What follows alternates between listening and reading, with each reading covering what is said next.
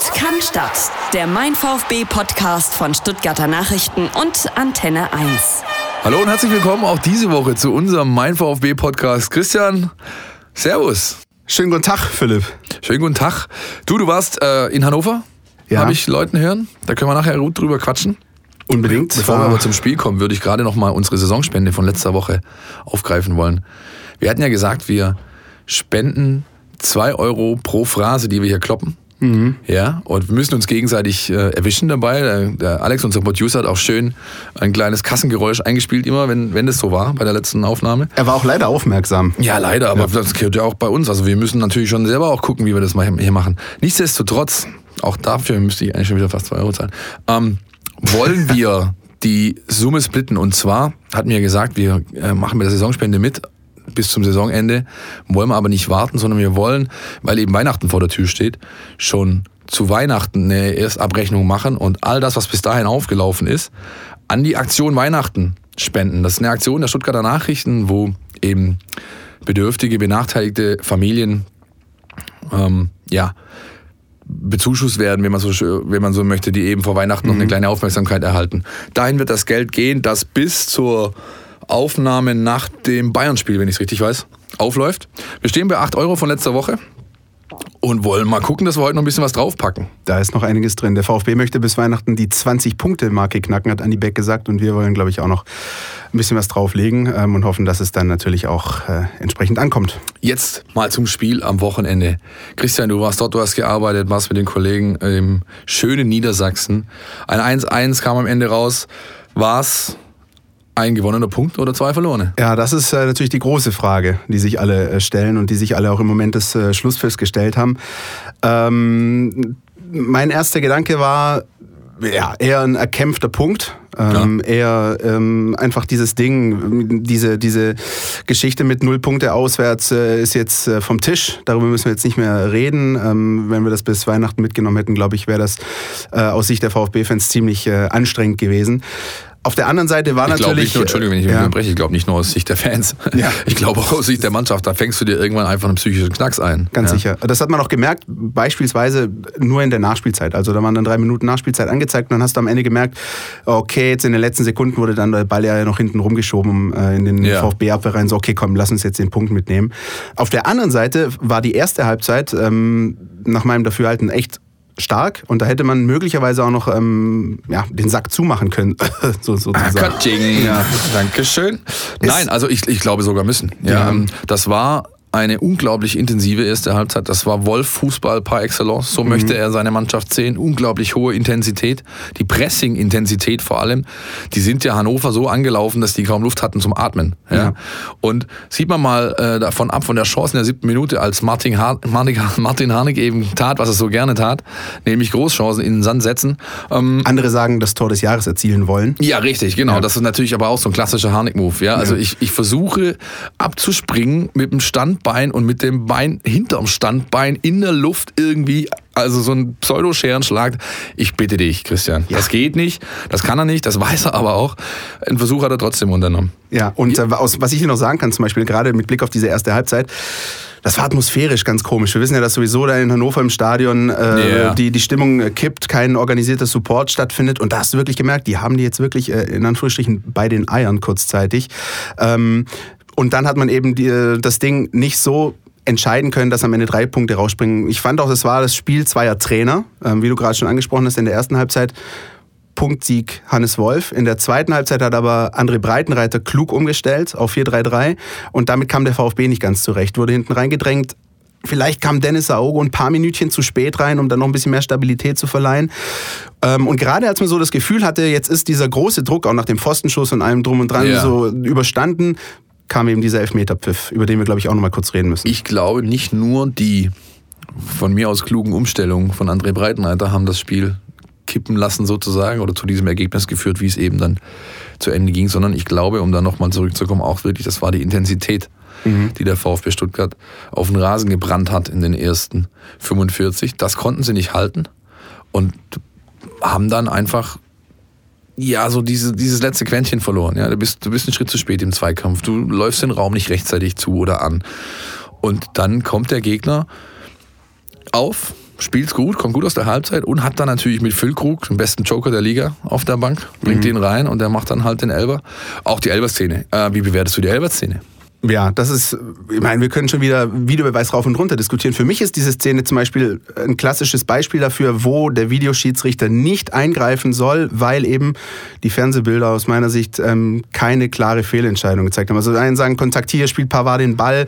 Man kann irgendwie auch sagen, vielleicht waren es zwei halbe Fouls. Kurzum, man kann ihn geben, das hat Hannes Wolf auch nach dem Spiel auf der Pressekonferenz gesagt. Ähm, man kann ihn äh, definitiv geben, aber ich glaube eher weniger wegen der, äh, wegen der Berührung von Pavard, die vielleicht da war, sondern meiner Ansicht nach von, wegen der Ringereinlage von Bartstuber. Ja, es war ich meine, auch wenn sich Füllkrug in ihn reindreht, ja, und bisschen, aber du hast halt die Hand klar am Trikot, er zieht ihn richtig am Textil im Strafraum. Wie man so schön sagt, das ist ein klarer Elber. Meiner Ansicht nach, da braucht sich niemand beschweren. Niklas Füllkrug hat ihn dann sicher verwandelt ähm, und dann irgendwann hat man gemerkt, jetzt sind vielleicht beide ganz zufrieden mit dem Punkt. Ja, also wie gesagt, beim VfB war man, glaube ich, froh, dass man jetzt endlich mal diesen einen Punkt in der Tasche hat. Und bei Hannover war man froh, dass man noch den Turnaround geschafft hat während dieser 90 Minuten und sich halt nicht hat verhauen lassen, weil das hätte durchaus passieren können. Wäre der VfB in noch bessere Abschlusssituationen gekommen, ja, hätte vor allem Asano seine sehr gute Leistung äh, mit, mit zwei anstatt nur mit einem Treffer gekrönt in der ersten Halbzeit, dann wäre da durchaus, glaube ich, ein höherer Erfolg für den VfB drin gewesen. Aber Philipp, weißt du was? Mhm der Fußball findet nicht im Konjunktiv statt. Oh, Katsching. Und deswegen, der Chris hat heute richtig Bock. ja. Sehr schön. Und deswegen, ähm, ja, würde ich sagen, packen wir aus VfB sich den Punkt ein. Ähm, die Roten stehen jetzt bei 17 Punkten. Ähm, wie gesagt, Andi Beck will die 20 anstreben. Das ist drin mit entweder einem Sieg, drei Unentschieden, wie auch immer. Ich glaube, da kann man ganz zuversichtlich sein. Ja. Worüber man vielleicht auch zuversichtlich sein kann, ist eine Personalie, die äh, diese Woche wieder mal aus, ähm, ja, zur Freude ähm, der VfB-Fans und auch zu unserer Freude wieder im Rampenlicht stand, nämlich Carlos Manet. Der Godfather auf Überleitung, Christian Pavlic, wunderbar. ein ja, Delling, ein äh, Delling. Ja, genau, ist an dir verloren gegangen, richtig. Ja. Nein, ja, äh, äh, Carlos Manet ist natürlich ein bei den Fans auch, auch als auch, glaube ich, innerhalb der Mannschaft ein beherrschendes Thema dieser Woche gewesen oder mhm. ist immer noch. Denn er ist zurück, er ist zurück nach monatelanger ähm, ja, Aufbauarbeit in der Reha-Welt. Er musste schuften und hat wirklich wenig Rasen schnuppern können die letzten Wochen und Monate. Seit Montag dieser Woche ist er wieder zurück. Der Wiedereingliederungsprozess läuft, wie man so schön sagt. Er wird wirklich Stück für Stück an ja, an konsequentes Training mit der Mannschaft mhm. jetzt so langsam herangeführt. Die ersten leichten Einheiten jetzt auf dem Platz. Vielleicht kann man in zwei, drei Wochen wenn alles sehr, sehr gut läuft, dann schon mal sowas erleben wie bei Gendern zuletzt, dass man das komplette Aufwärmen mal mitmacht. Oder Kaminski macht das jetzt auch gerade, das komplette Aufwärmen mal mitmachen, dann wieder zurück in den Kraftraum da weiter schuften oder individuell weiterarbeiten mit Frank Heile, dem Physiotherapeuten. Und ja, ist ein tolles Zeichen, denn, denn es ist ein gefühlter Neuzugang für die Bundesliga. Ne? Ja, und allein beim Betrachten dieser kleinen Videoschnipsel, die gepostet wurden und im Netz kursierten, da geht einem, glaube ich, als Fußballfan auch das Herz auf, wenn du diesen Jungen kicken siehst, weil alle, die natürlich schon bei diversen Spielen in der zweiten Liga gesehen haben, wissen, was der Junge drauf ja. hat. Und dass er nochmal sozusagen einen entscheidenden Punkt äh, darstellen kann, dann vielleicht auch in der Rückrunde.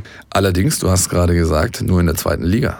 Mhm. Man hat noch nicht gesehen, ob er auf, ersten Liga, auf Erstliganiveau auch diese, äh, in der Lage ist, diese Leistung zu bringen. Er war damals äh, vor dem Spiel in Dresden oder eigentlich noch mit, weil er hat ja noch den Elfmeter rausgeholt, der beste Vorlagengeber der zweiten Liga. Und dann der Knorpelschaden und in der Bundesliga hat er eben noch nie gespielt. Ich bin sehr gespannt. Er hat alle natürlich alle Anlagen, das ist unbestritten, das ist ein Riesenkicker. Und mm, es bleibt zu hoffen, dass es eben dann auch in der Bundesliga auf den Rasen bringen kann. Nur gezeigt hat er es eben noch nicht. Für ihn persönlich ist gerade, glaube ich, so die schwierigste Zeit, die schwierigste Zeit dieser ganzen Reha-Phase. Mhm. Weil du bist, du hast das, die Schmerzen sind vorbei, die OPs sind durch, alles gut verlaufen. Du willst, durchstarten. du willst jetzt durchstarten. Ja. Du fühlst dich bei 1000 Prozent, bist aber vielleicht äh, bei 40, ja, und die Physios, die bremsen nicht die ganze Zeit, ja. mach mal locker, mach deine Übungen, mach keinen Scheiß hier, ja, übertreib's bitte nicht. Und du, weil du ja Sportler bist, du willst auf den Rasen, du willst, du willst Gras gehen, du willst Zweikämpfe führen, du willst, ah, ja. Das muss unglaublich schwierig sein. Ich möchte nicht in seine Haut stecken, ehrlich gesagt. Ja, schauen wir mal, ähm, wie das geht und wie der, ja, Eingliederungsprozess weiterläuft. Ich glaube, äh, wir alle können es kaum erwarten, ihn dann wieder auf dem Platz zu sehen. Und das könnte dann vielleicht auch wieder sehr emotionale Szenen geben, wenn er dann zum ersten Mal. Es könnte so aufläuft. sein, bei optimalem Verlauf glaube ich, also im Verlauf der nächsten Wochen glaube ich, er könnte im Winter in der Vorbereitung, respektive ins Trainingslager der VfB wird nach Spanien reisen für ein paar Tage. Da könnte er da schon wieder wirklich voll mit der Mannschaft arbeiten und dann, wenn es gut läuft, in der Rückrunde die, die ersten kleinen Einsätze bekommen. Vielleicht mal hier fünf Minuten, mal da 20 Minuten Und dann wollen wir hoffen, dass nichts passiert. Denn wenn du mit Sportmedizinern sprichst äh, über solch schwere Verletzungen, wie er es eben hatte, ein Knorpelschaden ist heutzutage eigentlich fast schlimmer wie ein Kreuzbandriss. Mhm. Kreuzbandriss ist relativ gut operabel. Bei Knorpelschäden kann es heute immer noch das Karriereende bedeuten, trotz aller medizinischen Technik, die du, die, die du zur Verfügung hast. Und die sagen eben alle, ähm, Verletzungszeit, erstes Rückkehr ins Training und dann nochmal die Verletzungszeit draufgerechnet, bis du quasi wieder bei 100% bist als Sportler. Das heißt, grob gerechnet wäre das dann März, April. Das ja? ist so ein bisschen wie ähm, die Zeit, die man braucht, um über seine Ex hinwegzukommen. Ne? Also oh. quasi. es wird Weihnachten, es wird langsam Weihnachten. Bist du schon ein bisschen melancholisch? ja, ey. total. Ach, komm. Ich kann es kaum erwarten, auch die Weihnachtsklassiker im Fernsehen zu sehen. Äh, lass uns beim wir, Fußball wir schweifen, ab, wir schweifen ab, wir schweifen ab, richtig. Es gibt ähm, eine andere Personalie, die äh, die Woche tatsächlich auch noch ähm, sehr, sehr großes Interesse geweckt hat. Äh, und zwar kommt die aus Südamerika. Ja, genau gesagt aus Argentinien. Wir sprechen von Maxi Romero, das ist ein äh, junger 18-jähriger Angreifer von äh, CA Vélez Sarsfield, das ist ein argentinischer Erstligist. Und der ist nicht nur im Gespräch beim VfB, sondern er ist schon ein bisschen konkreter. Das heißt, der VfB ist drauf und dran, da wirklich ein, ein ordentliches Abge Angebot für den zu hinterlegen, weil man eben jetzt für die Winterpause nicht nur dem Trainer so ein kleines Geschenk unter Weihnachtsbaum legen will, sondern natürlich auch Verstärkung sucht für die Sturmspitze. Das ist ein Mittelstürmer, das ist ein richtiger Bulle, ja, ist zwar nur 1,80 groß knapp, aber hat einen Körper wie ein Preisboxer, erinnert so ein bisschen an Raul Bobadilla von äh, mhm. Augsburg oder Gladbach respektive und kann natürlich den arrivierten Druck machen. Erstens hast du Ginczek schon wieder verletzt. Der wird wahrscheinlich äh, dieses Jahr nicht mehr so viel Minuten auf dem Platz bekommen. Terodde, ja, gerade in einer schwierigen Position, sage ich mal. Er ist nicht mehr der unangefochtene Sturmführer.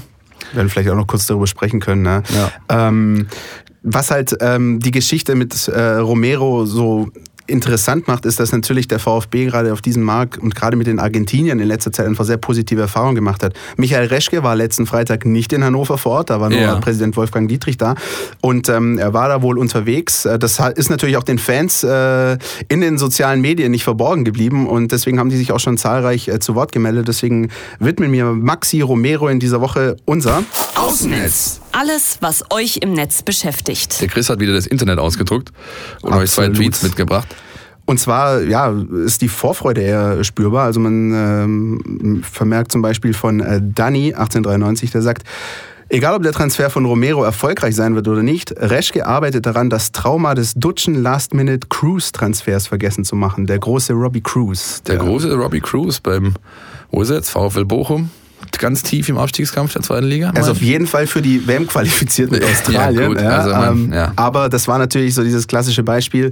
Ähm, in der letzten Sekunde noch irgendwie zugeschlagen, um die Lücke zu füllen. Und da scheint ähm, auf jeden Fall unter den Fans ähm, so ein bisschen der Tenor zu sein, hey, wir haben November und arbeiten schon äh, an dem Kader oder an den ähm, ja, kleinen Verbesserungen für das neue Jahr. Ja, zumindest wird's jetzt, hat es jetzt halt einen offiziellen Charakter bekommen. Also, dass der Herr Reschke schon seit seinem Amtsantritt an dem Kader für äh, die Rückrunde respektive den nächsten Sommer arbeitet, ist klar. Martin Lauter hat auch noch einen ganz interessanten äh, Gedanken bei Twitter geäußert. Er sagt nämlich, vor der Saison war unser größtes Problem die Defensive. Eigentlich ist es nur noch die Offensive. Äh, auch ein interessanter Gedanke. Womit sich wieder der Kreis schließt.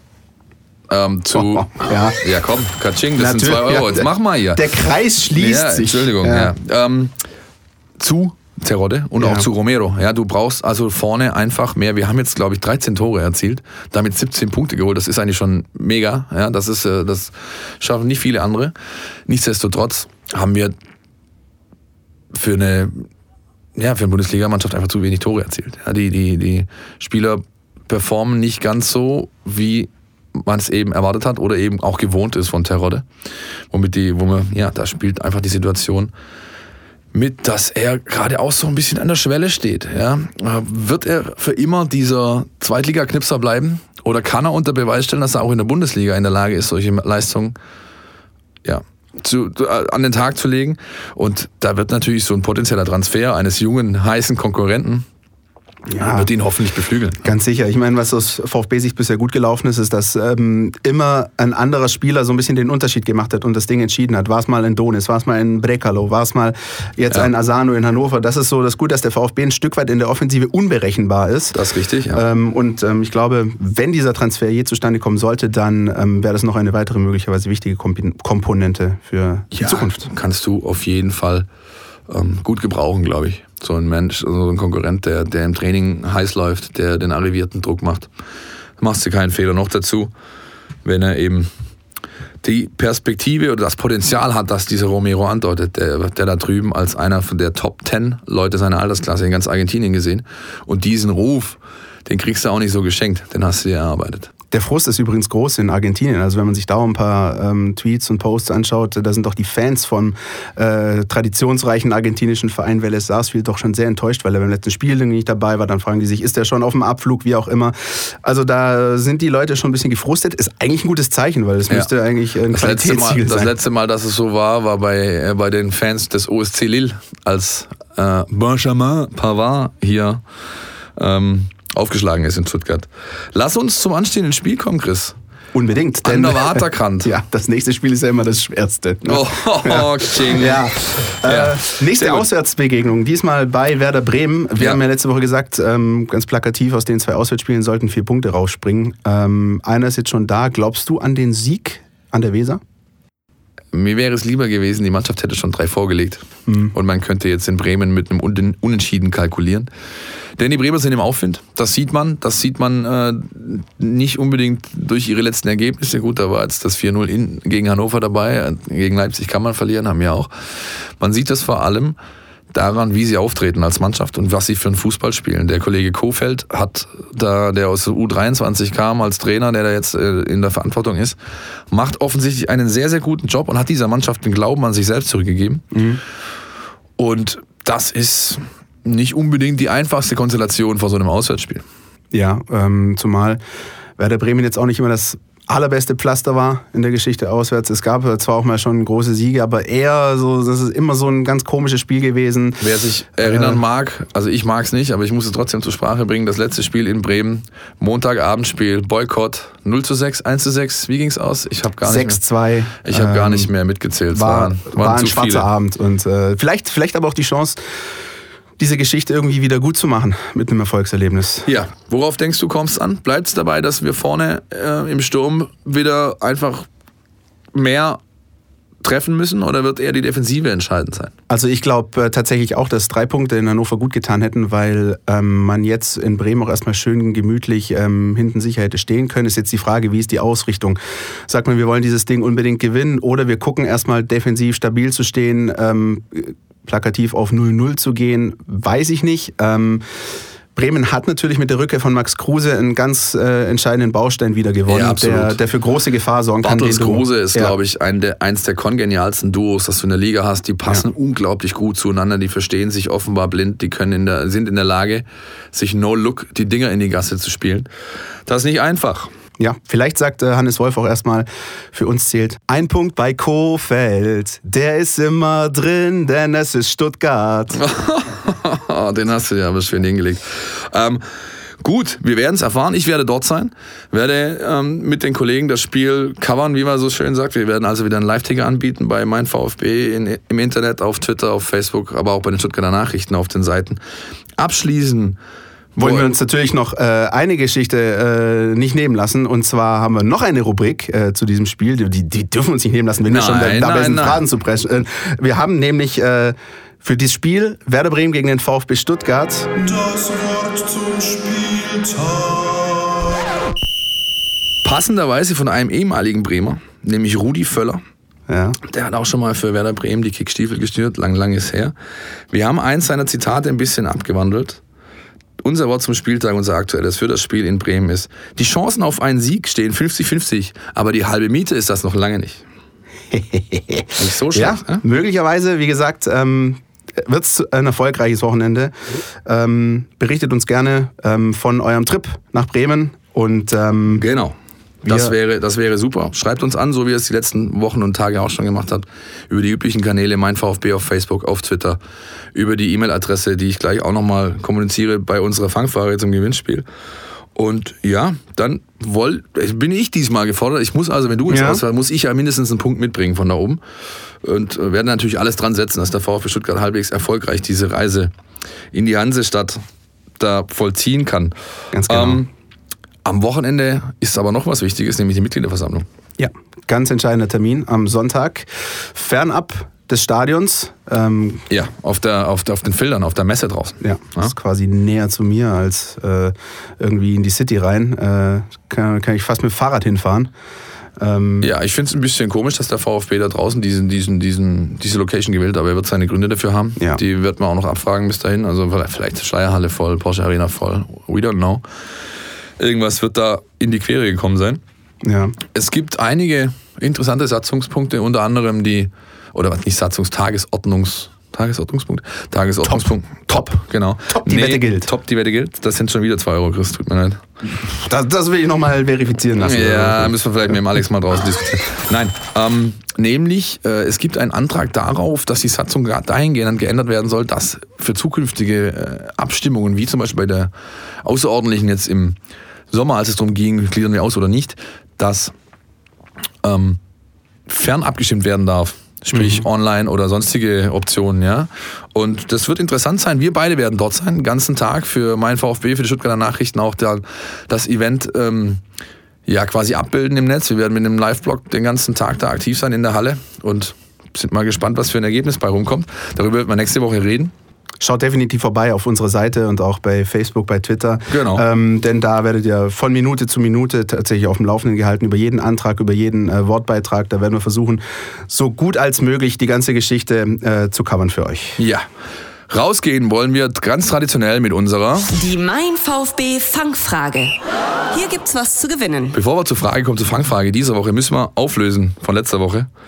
Da hatte ich gefragt, welcher Spieler bei Hannover im Kader seine ersten Gehversuche bei MTV gemacht hat, später bei Kickers war, beim VfB und jetzt bei Hannover in der Bundesliga im Kader steht.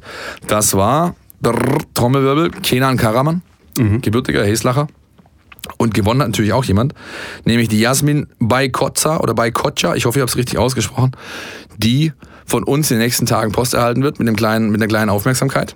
Herzlichen Glückwunsch dazu. Herzlichen Glückwunsch. Und die aktuelle Fangfrage, natürlich wollen wir euch auch nicht wieder vorenthalten, das ist, da geht es wieder um einen Spieler ähm, im aktuellen Kader Ja, und zwar von Werder Bremen. natürlich mit Blick auf das äh, kommende Spiel. Die Frage ist nämlich folgende. Im aktuellen Kader von Werder Bremen steht ein Spieler, dessen Vater mit dem VfB 97 den DFB-Pokal gewonnen hat. Also, welcher Vater des aktuellen Werder-Spielers äh, ist 97 mit dem VfB-Pokalsieger geworden? Nee, ich will den, ich will den aktuellen Werder spielen wissen, nicht sein Vater. Ach so. Nee, ja, guck mal an. Ach so, du willst, du willst nicht den Vater wissen. Nee, natürlich will ich bin nicht schon wieder, Vater wissen. Ich bin schon wieder im RTL-Nachmittagsprogramm gelandet. also, Wer ist der Vater? Wir schweifen permanent ab heute. Wer ist der aktuelle Werder-Spieler? Dessen Vater Genau. 1997 mit dem VfB den DFB-Pokal geholt hat und auch noch den Genitiv reingebracht, Herr Meisel. Sehr stark. Wunderbar, wunderbar, wunderbar. Die Schreibt Antwort, uns. bitte, Chris, kannst du die E-Mail-Adresse richtig vorlesen? Schaffst du das? Ja, pass auf, das versuche ich jetzt auch nochmal. Die E-Mail-Adresse ist folgendermaßen: meinvfb.stn.zgs.de. Sehr schön.